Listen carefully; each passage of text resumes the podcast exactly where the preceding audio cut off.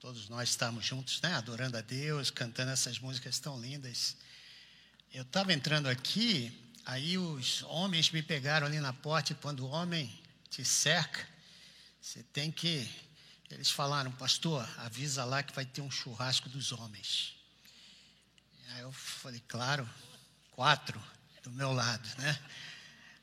Então, queridos irmãos, que deram suas esposas ontem para virem aqui no encontro, e foi um encontro maravilhoso. Eu tenho uma esposa, ela me contou lá em casa, o ânimo era grande. Eu acho que as coisas vão ficar melhores lá em casa, né, bem? Então, vocês, mulheres, empurrem seus homens para virem aqui no encontro de homens e que a gente tenha um churrasquinho gostoso, porque vai sair coisa boa também, para eles voltarem para casa e, e darem o troco. Joia?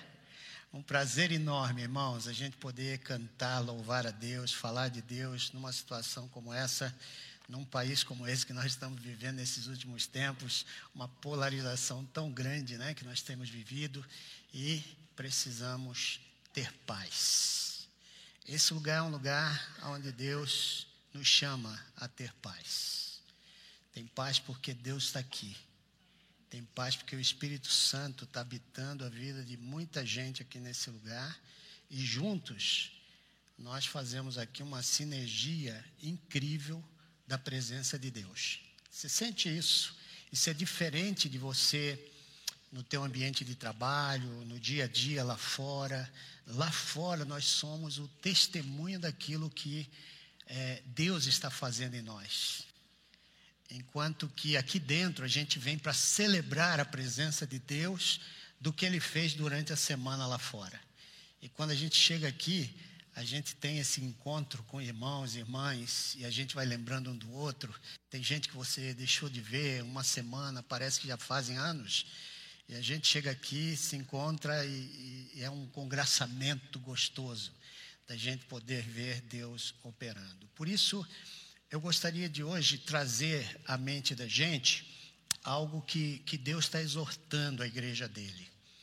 Quando a gente vê um, um Brasil do jeito que está, eu gostaria de trazer aqui, eu gosto sempre de trazer algumas pesquisas antes de. que tem a ver com o texto, mas para você ter uma ideia do que nós estamos falando aqui, nós estamos falando de um mundo que está cada vez mais se tornando humanista e secular.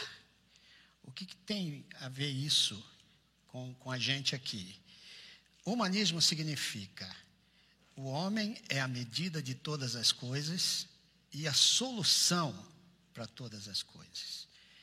No mundo em que o homem passa a ser o moto, no mundo em que o homem passa a ser o supremo, no mundo em que o homem ele passa a dar as soluções, nós vamos ter um mundo precisando de homens para dar soluções que só Deus pode dar. No mundo em que o homem ele, ele passa a ser esse centro de todas as coisas, não há lugar para Deus. E essa, quando você baixa aí no teu celular, no Google, você entra no Google e baixa o Manifesto Humanista 1, 2 e 3, porque não foi o 1 que resolveu, não foi o 2 que resolveu, porque tivemos guerras mundiais, e aí o homem não deu resposta a essas guerras, então precisa do 3. E vão ajustando um mundo em que no começo não se falava em Deus, era proibido Deus no cenário público, nas instituições e tudo mais. No segundo, bom, é possível Deus, mas que não haja esse proselitismo, não haja sobrenaturalismo. E no terceiro, bom, livre consciência, livre interpretação, ah, moral pode haver sem Deus. E é, o que é legal é moral. E, e nós questionamos isso. Porque eu e você temos um Deus e aqui vem o equilíbrio, que é soberano sobre nossas vidas. Nós temos aqui um Deus que é Senhor dos senhores, Criador dos céus e da terra. Um Deus que é supra política, supra religião. Um Deus que não precisa de nada disso. Ele é Deus, Ele é Senhor, Criador dos céus e da terra, tem poder e todo o poder. E Ele é um Deus que, quando cria, Ele cria para sua honra e para sua glória. E é interessante porque, deixa eu mostrar para vocês, é, há muita gente que diz: não, nós não temos batalha nenhuma espiritual. Nós temos vivido uma paz, uma paz legal. Nós estamos vivendo num mundo que. E a Bíblia diz que no, nós vivemos num mundo que jaz no maligno. Mas muitas vezes a gente esquece disso pelas preferências. No sistema jurídico americano, as pessoas não são julgadas simplesmente porque elas vêm ou têm a verdade ou, ou não têm, mas pela convicção ou pela preferência. Se é preferência, você, dependendo do resultado, você muda. Você até a preferência é uma verdade forte, mas ela pode ser mudada de acordo com a circunstância. Então, por exemplo, se eu estou tendo que enfrentar por causa de uma verdade que eu tenho, alguma coisa que vai me prejudicar, eu posso mudar. Isso é preferência. Convicção não. Convicção é uma verdade forte que você tem, baseada em algo que você tem certeza e são fatos. E por isso você precisa, na verdade, em alguns lugares, juridicamente falando, aqui estão os advogados né, da gente aí, que pode comprovar que quando você é, está diante é, de, uma, de um juiz, você tem que saber o que, que você está tá crendo. Se a, a, o julgamento tem a ver com o que você está crendo, você é julgado por quanto daquilo que você está dizendo que é verdade, é verdade. Você tem que estar tá baseado. Você tem que ter convicções. Aliás, convicção tem a ver com tudo na vida da gente. Se você tem convicção, você tem filhos bem treinados, adestrados para um mundo como esse. Se você tem convicção, você vai bem em qualquer lugar que você esteja. Talvez você sofra por causa dessas convicções. Convicção é algo fundamental para você viver, para você ter boa educação, para você saber como é que você vai lidar com a tua família, para saber como é que você vai lidar com esse mundo. Convicção. E é interessante, eu estava estudando aqui para pegar alguns dados, o censo lá dos Estados Unidos, Departamento de Censo e de Saúde, diz que 63% dos suicídios jovens são em lares sem pai. 90% de todas as crianças sem lares e fugitivas vêm de lares sem pai. 85% das crianças lá, de todas as crianças que demonstram desordem de comportamento, vêm de lares sem pai. 80% de estupros com problemas de crueldade vêm de lares sem pai. No fator de educação, as crianças órfãs têm duas vezes mais chances de abandonar a escola. Em fator de abuso de drogas e álcool, pesquisadores da Universidade de Colômbia, eles descobriram que as crianças que vivem em lares biparentais com um relacionamento ruim com o pai são 68% mais propensos a fumar, a beber e usar drogas em comparação a todos os adolescentes em famílias com os pais. Então, se a gente diz que não há uma guerra espiritual, irmãos, nós estamos brincando. Se a gente diz que o problema desse mundo está em A, em B, em C e D, não é por aí. E é essa razão que eu gostaria de trazer hoje o nosso tema aqui, Isaías capítulo 59.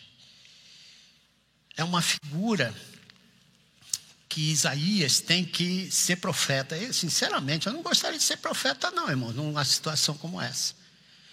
você tem que dizer para uma nação inteira, porque Isaías vai falar para o povo de Deus. Olha, ele não está falando para o povo lá de fora. Irmãos, hoje a mensagem é para nós. Estamos juntos? É para nós. Não é para quem está lá fora. Não é para quem não veio.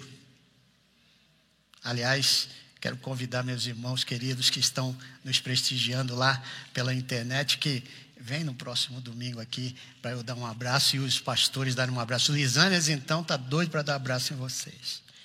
Então, queridos, nós estamos falando aqui de algo para nós. Você que é membro aqui da nossa igreja, você que eh, um dia disse para Jesus: entra na minha vida, seja o meu Senhor, o meu Salvador. Essa mensagem é uma mensagem de Isaías para o povo de Deus. E olha o que ele está dizendo. O povo estava reclamando, gente. Viu a coisa tudo errada. A nação já não tinha mais aquela paz que tinha. A nação começou a andar longe de Deus, começou a praticar. Na verdade, eles nem praticavam, mas se omitiam. Sabe, quando você não concorda, mas fica calado. Quando você vê a coisa errada, mas não tem de manter a tua palavra, a tua convicção, e vai pela preferência. O que não me afeta, não me incomoda. Era assim que o povo estava vivendo, e o povo não, não tinha ideia, o povo orava, o povo ia para as igrejas e tal, mas era uma adoração a Deus meia boca adoravam com os lábios, mas a vida no dia a dia era aquela coisa sagrada e secular. Enquanto eu estou lá, eu ajo da maneira correta, mas fora de lá, eu sou eu. Tenho que viver, eu tenho que ganhar o meu pão de cada dia, eu tenho que. E as convicções. E a nação foi enfraquecendo enfraquecendo. Chegou a um ponto que eles estão reclamando. Olha o que eles estão dizendo. Olha aqui. Isaías 59. Eis que a mão do Senhor não está encolhida. Isso é Isaías falando para eles, hein? A mão do Senhor não está encolhida para que não possa salvar, nem surdo o seu ouvido para que não possa ouvir. Mas as vossas iniquidades fazem separação entre vós e o vosso Deus e os vossos pecados esconderam o seu rosto de vós, de modo que não os ouça. Porque as vossas mãos estão contaminadas de sangue, os vossos dedos de iniquidade, os vossos lábios falam mentira e a vossa língua pronuncia perversidade. Ninguém há que invoque a justiça com retidão nem há quem pleiteie com verdade, confiam na vaidade e falam mentiras, concebem o mal e dão à luz a iniquidade. Chocam ovos de basiliscos e tecem teias de aranhas. O que comer dos ovos deles morrerá, e do ovo que for pisado sairá uma víbora. As suas teias não prestam para vestidos, nem se poderão cobrir com o que fazem. As suas obras são obras de iniquidade e atos de violência há nas suas mãos. Os seus pés correm para o mal e se apressam para derramar sangue inocente. Os seus pensamentos são pensamentos de iniquidade. A desolação e a destruição acham-se nas suas estradas. O caminho da paz eles não conhecem nem há justiça nos seus passos, fizeram para si veredas tortas, todos aquele que anda por elas não tem conhecimento da paz. Pelo que a justiça está longe de nós, e a retidão não nos alcança. Esperamos pela luz, e eis que só há trevas. Pelo resplendor, mas andamos em escuridão. Apalpamos as paredes como cegos. Sim, como os que não têm olhos andamos apalpando, tropeçamos ao meio-dia, como no crepúsculo, e entre os vivos somos como mortos. Todos nós bramamos como ursos e andamos gemendo como pombas. Esperamos a justiça e ela não aparece. A salvação e ela está longe de nós. Porque as nossas transgressões se multiplicaram perante ti e os nossos pecados testificam contra nós, pois as nossas transgressões estão conosco e conhecemos as nossas iniquidades. Transgredimos e negamos o Senhor e nos desviamos de seguir após o nosso Deus. Falamos a opressão e a rebelião, concebemos e proferimos do coração palavras de falsidade pelo que o direito se tornou atrás e a justiça se pôs longe, porque a verdade anda tropeçando pelas ruas e a equidade não pode entrar. Sim, a verdade desfalece, e quem se desvia do mal arrisca-se a ser despojado. E o Senhor o viu e desagradou-lhe o não haver justiça.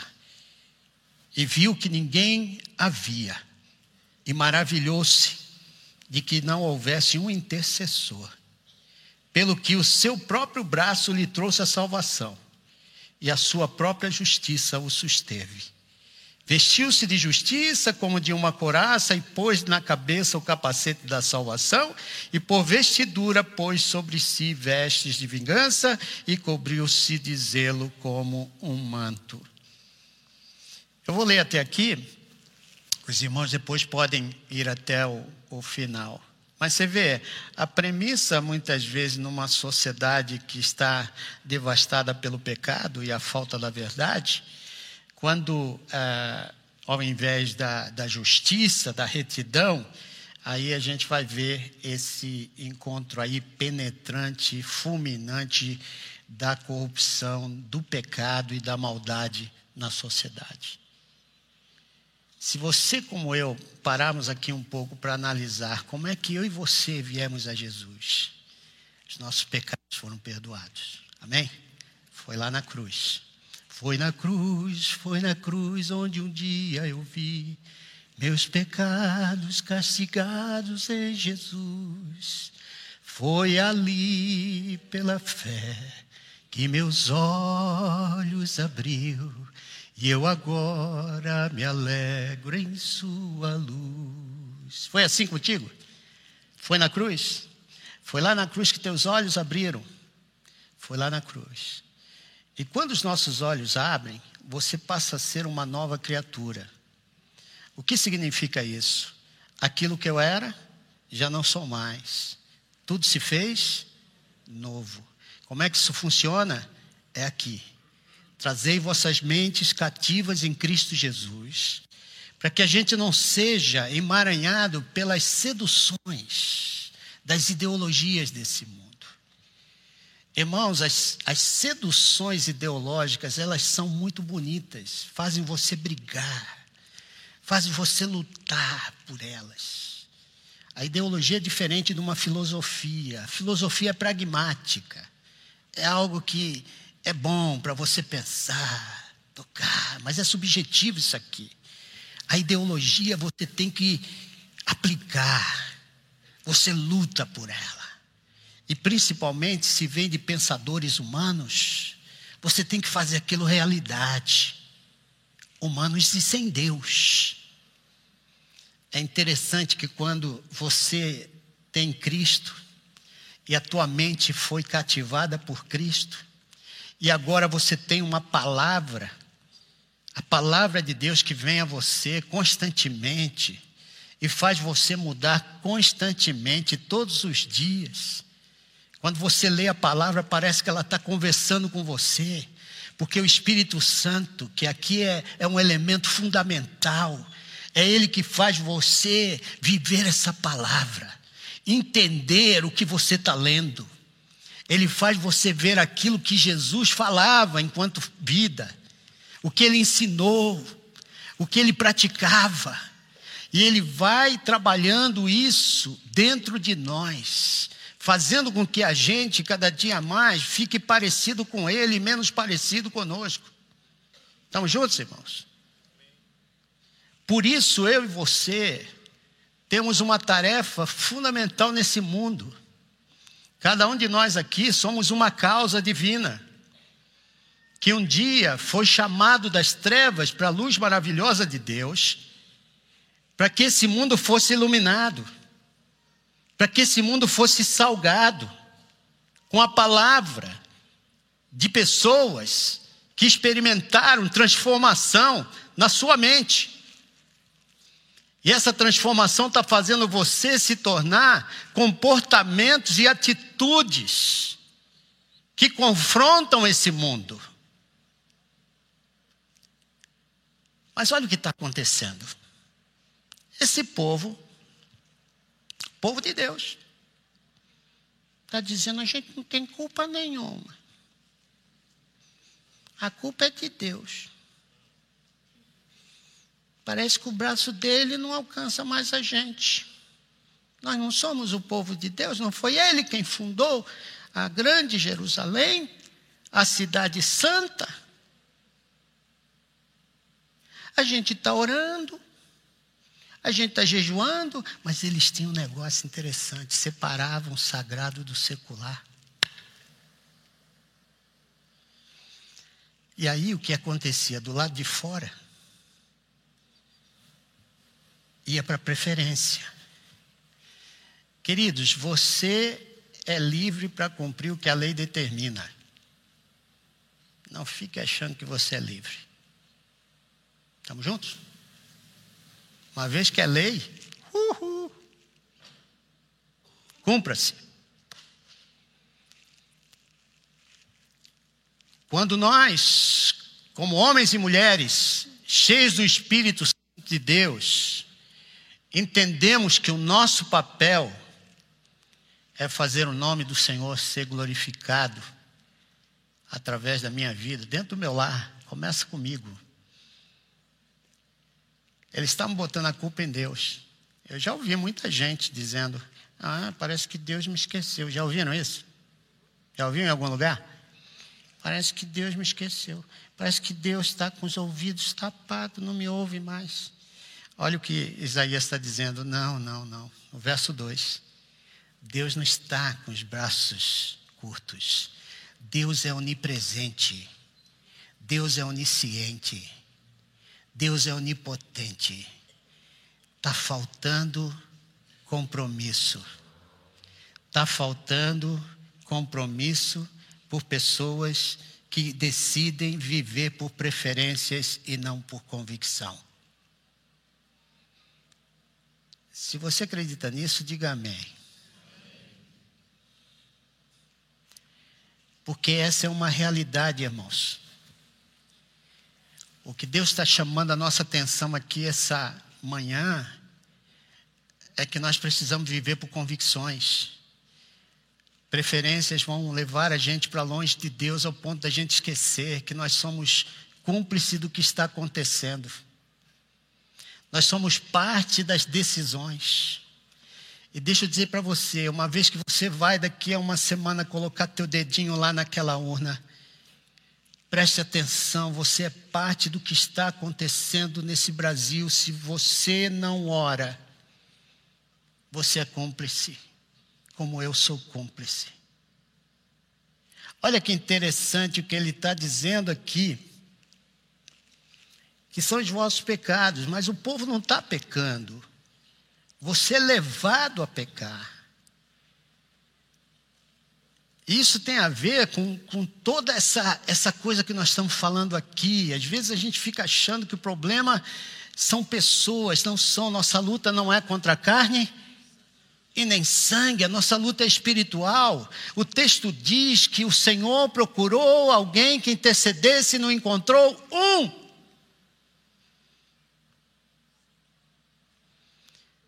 Nós temos como igreja buscado um avivamento. Avivamento, uma definição que eu encontrei muito bonita do Frank Dietz, que era um meu mentor, faleceu no ano, há dois anos atrás, e fez uma falta muito grande para mim. Ele dizia, logicamente, ele lendo sobre isso, sobre avivamento, ele dizia: avivamento é Deus passando. Onde quer que Deus passe, ninguém fica igual. Há uma mudança no caráter, na vida, nas decisões, em tudo que você faça. A presença de Deus passando. Aliás, quando Deus passa ali no Egito, depois da décima praga, quando passa, você vê que houve uma purificação. Casa que estava, toda casa que tinha os umbrais das portas pintadas com sangue do cordeiro, aquela casa era poupada. Toda a casa. Havia uma contrição no povo. Havia uma decisão de seguir a voz de Deus e não mais a voz. Paulo dizia que o Senhor veio a ele não com palavras bonitas humanas, nem filosofias humanas, que o Senhor veio a ele com as palavras do Espírito Santo de Deus. Quem é que domina a minha vida? Quem é que está trabalhando comigo? Quem é que está me fazendo uma pessoa melhor? Pode ter certeza, irmãos, que nada nesse mundo consegue isso senão a presença santificadora do nosso Senhor Jesus Cristo. Amém? Por isso, queridos, Isaías está aqui dando a cabeça dele a prêmio para falar coisas que o povo não quer ouvir. E os primeiros oito versículos, ele fala dos pecados, e depois ele vai falar da confissão. E deixa eu mostrar aqui alguns dos pecados de Israel para você, para não ficar coisa tão vaga assim. Abra aí a sua Bíblia em Miqueias 7, 2 e 3. Miqueias 7, 2 e 3. Olha o que diz o texto. Os piedosos desapareceram do país. Não há um justo sequer. Todos estão à espreita para derramar sangue. Cada um caça o seu irmão com um laço. Com as mãos prontas para fazer o mal, o governante exige presentes, juiz aceita suborno e os poderosos impõem o que querem. Todos tramam em conjunto.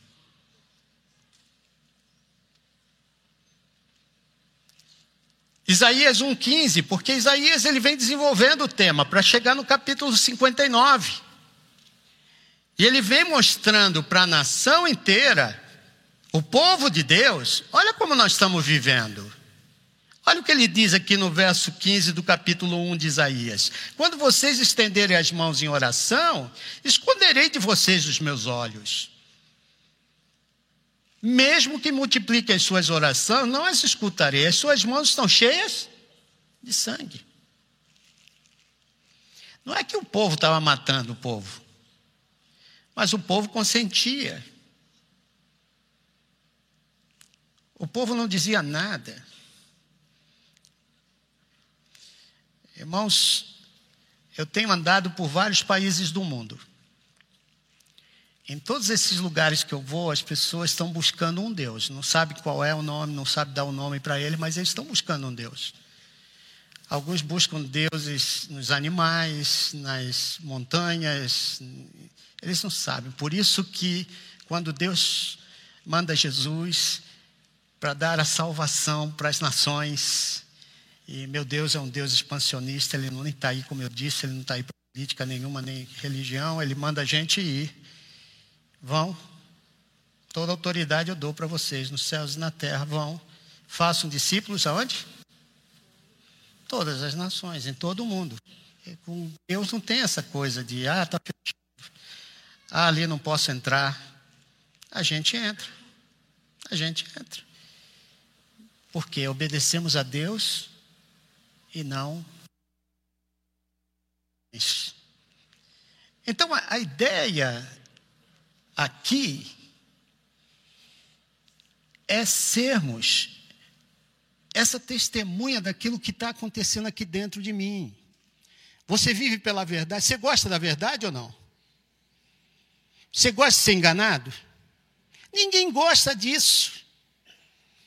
Porque somos pessoas da verdade. Eu sou o caminho, a verdade e a vida. Ninguém chega ao Pai se não for através de mim.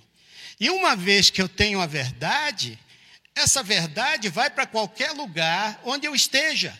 Aonde a planta dos meus pés pisar, esse lugar se torna um lugar diferenciado. Estamos juntos, irmãos? Nós precisamos entender isso. Que você não apenas veio para Jesus, levantou a mão e você é parte aqui de um grupo de pessoas que se reúne nesse lugar para orar, porque eles pensavam assim: já estou dentro.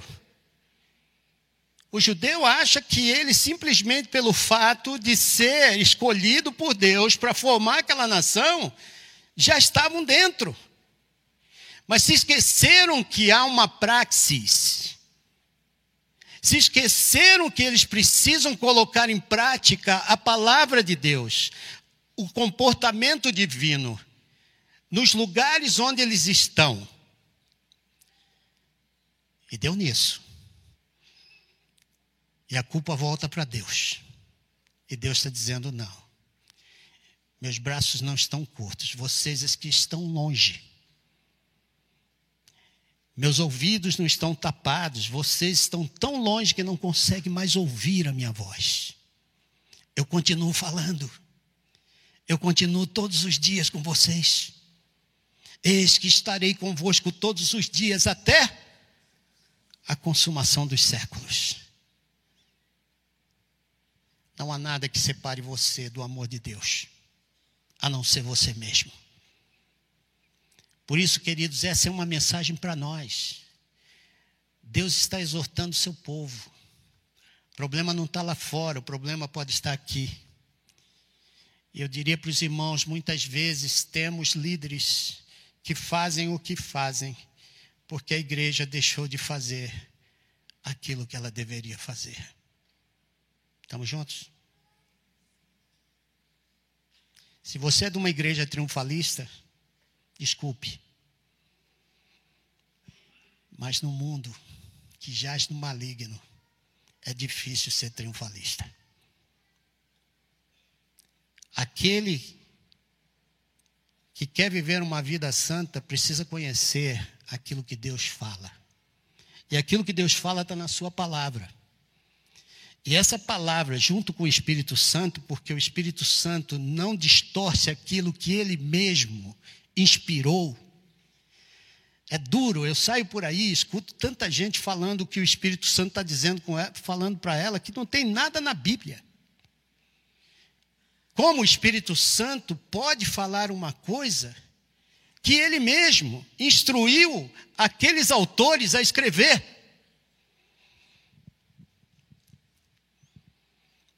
Como nós precisamos voltar à palavra de Deus. O povo de Deus esqueceu-se dos decretos, das leis, das ordenanças do Senhor naquela época. E foram deixando coisinhas entrarem. Coisinhas que agradavam os ouvidos. Coisinhas que eram boas. Alguns projetinhos bacanas e achavam que simplesmente o fato de se reunir para orar e jejuar era suficiente. Eles cumpriam as coisas, mas não era segundo um coração aplicado naquilo que Deus dizia. E o resultado é que a gente vai deixando coisas entrarem, coisas entrando. Vão perdendo nossa família vão perdendo nosso poder de decisão, vão perdendo nossos papéis sociais.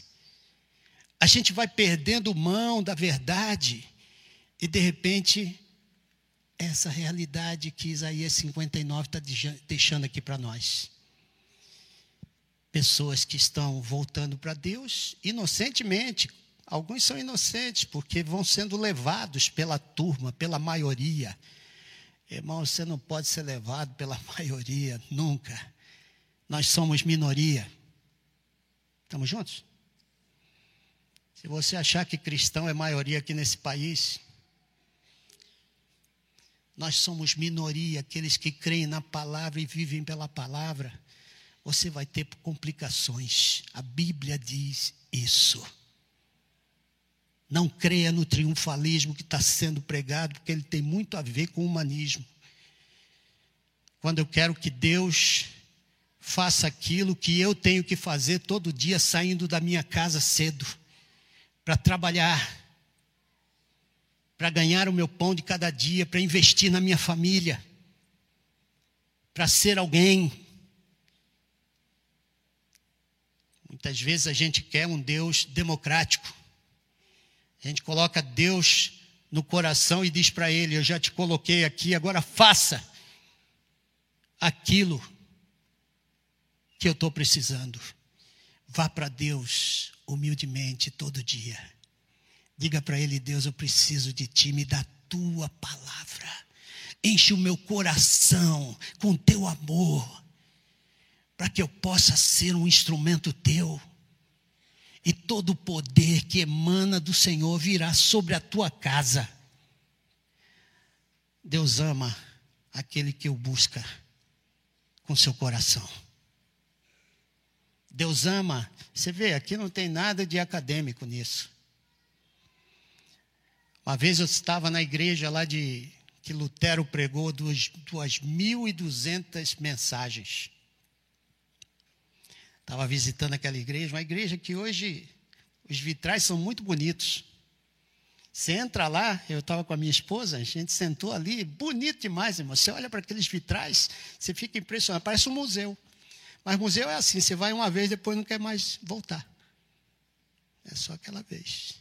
Nós entramos ali, vimos aquele negócio bonito. O pastor subiu uma escada, uh, né, lá em cima, com aquele, aquele hobby, né? Negócio bonito. E aí pregou, depois desceu.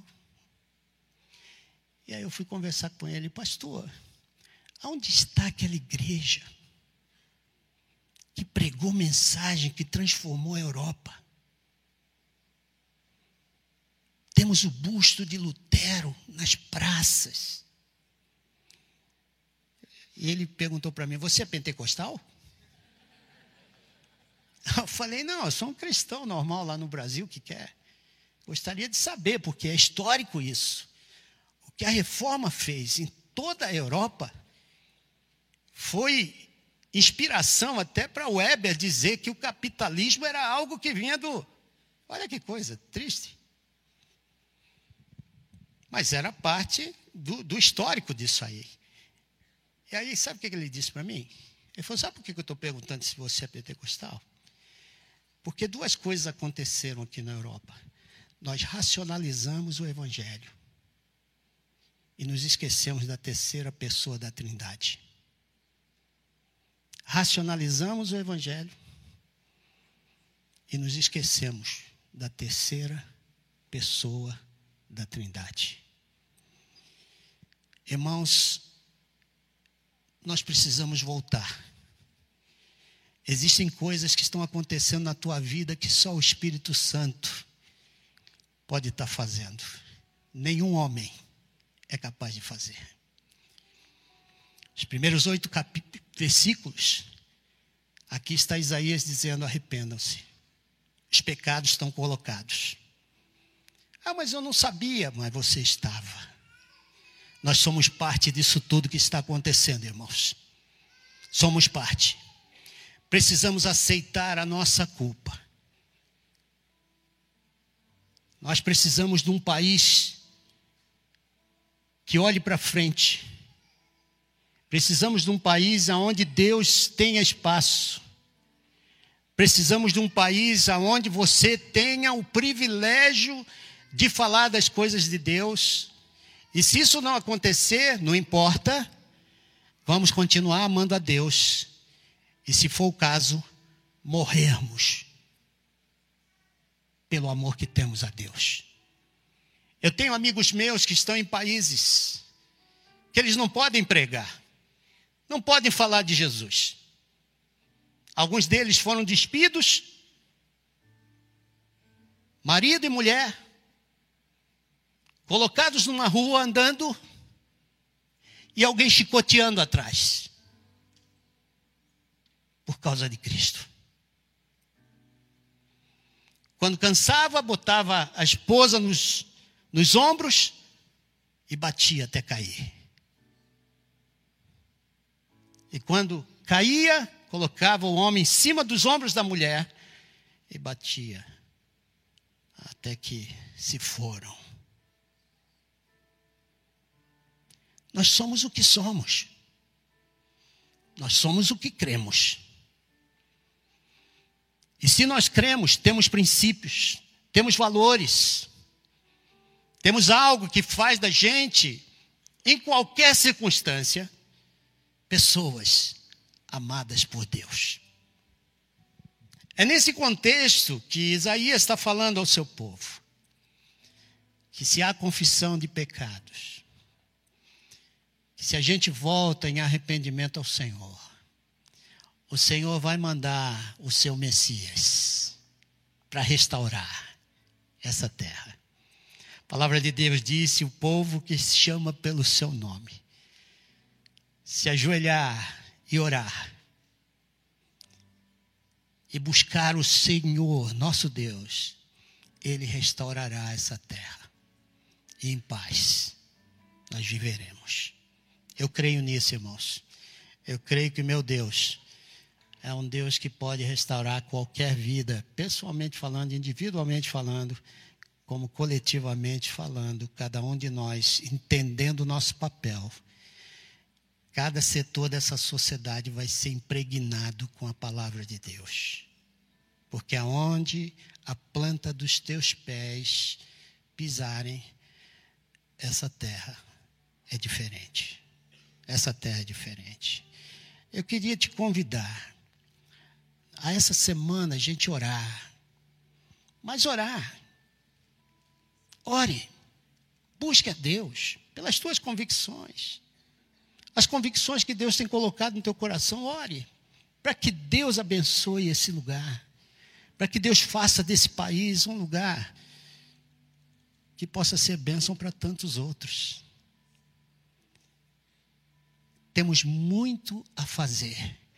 Cada dia que eu saio para dentro das comunidades, cada dia que eu vou lá nos ribeirinhos, cada dia que eu vou para o sertão, deixa eu dizer para os irmãos, do sertão, acabei de voltar do sertão. A nossa igreja ganhou um diploma, irmãos, por ter investido no sertão, é um diploma cívico. Eles reconhecem que Deus tem usado a nossa igreja para investir no sertão. E eles disseram assim que estão super felizes porque começamos um projeto no sertão para mulheres que são mães solteiras. Isso tudo a partir da nossa igreja. Isso tudo a partir da nossa igreja. Queridos, nós somos sal e luz. Sal e luz. Isso já diz tudo. Nunca creia que homem algum sem Deus vai dar solução. Eles também são frutos de tudo aquilo que já aconteceu na história. Queremos redimir a nossa história. Isso só acontece com gente que ora. Procurei um, um, e não encontrei. Nenhum sequer. Por isso eu acho que aqui tem muita gente. E nós podemos orar.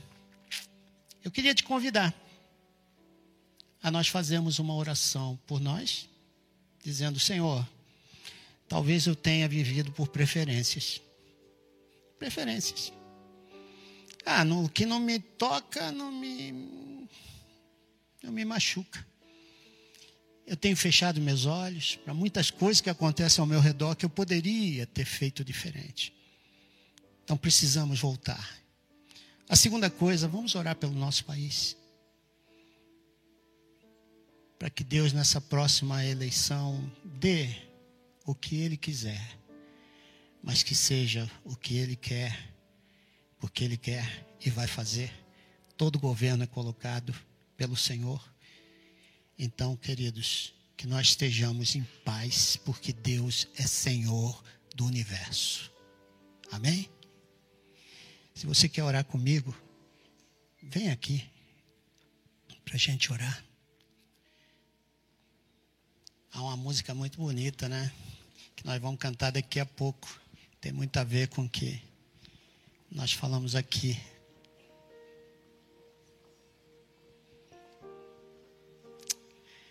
Brasil somos nós, né?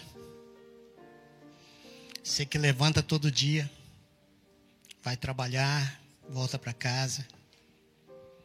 A gente tem que dar glória a Deus, porque muitas das liberdades que temos estão lá na Bíblia.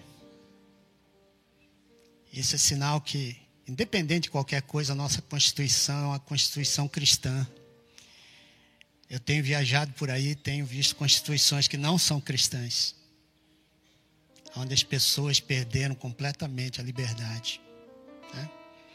Vamos orar para que Deus mantenha né, nossa nação livre para adorar. Tão gostoso adorar juntos. Tão gostoso ver a carinha dos irmãos. E nós precisamos orar por esse país tão bonito, tão querido. Tem gente tão linda, irmãos, tão sofrida. Eu estou falando aqui, mas estou lembrando de algumas pessoas. Vamos orar. Pai, nós estamos aqui porque precisamos dizer para Ti, Senhor, que muitas vezes tomamos decisões em base a preferências. Tomamos decisões não em base a convicção. Convicção que tu nos deste com o teu espírito, Senhor. Mas porque, de alguma forma, nos beneficiamos, Senhor. Pai, não queremos isso para a nossa vida. Queremos viver de acordo com a tua palavra. Não há avivamento, Senhor, sem uma vontade dominada pela disciplina de querer, Senhor, te servir, de querer te adorar, de querer fazer-te, Senhor, da nossa vida, para que a nossa casa, o nosso entorno, o nosso estado, o nosso país venha perceber, Senhor, quão importante é a tua palavra e o Senhor Jesus Cristo. Pai, nós não estamos aqui por brincadeira, queremos um avivamento, Senhor, entre nós para que esse país sinta, Senhor, o poder que está no homem de Deus, de uma mulher de Deus, nas mãos de um Deus Santo. Pai, não queremos sair daqui como nós entramos, mas olhando, Senhor, do jeito que tu queres que olhemos, para nossa família, para aquilo, Senhor, que tu nos deste, que amamos tanto. Senhor, que o nosso maior amor seja a tua presença em nós. Que nunca nos afastemos ao ponto de achar que tu não estás mais ouvindo a gente. Que nunca nos afastemos ao ponto de não sentirmos mais o teu braço, Senhor, nos abraçando e nos trazendo para perto de ti. Senhor, queremos correr, correr para a tua cruz e sentir o teu amor, Senhor. Para honra e glória do teu nome, toma conta dos meus irmãos queridos, Senhor, da nossa igreja. Dá-nos, Senhor, uma causa para vivermos, Senhor, a nossa vida nesse país tão bonito. A minha oração, te abençoando já, Senhor, essa, essa eleição que vamos ter. Traz paz, Senhor, para o nosso país. E, Senhor, que ao fazer cada um brasileiro o seu papel de cidadão, que eles lembrem, Senhor, que esse país ainda tem um Deus maravilhoso, bondoso, que mandou seu filho e deu à igreja esse potencial de ser parte, Senhor, da vida de cada um aqui nesse lugar. Para honra e glória do teu nome, Senhor, leva-nos para casa em paz. E nos dá um resto de culto aqui, Senhor, na tua presença. Amém e amém. Deus te abençoe. Deus te abençoe muito. Deus nos abençoe nessa semana aí. Nós vamos cantar uma música. Cante essa música aí que, que é muito legal.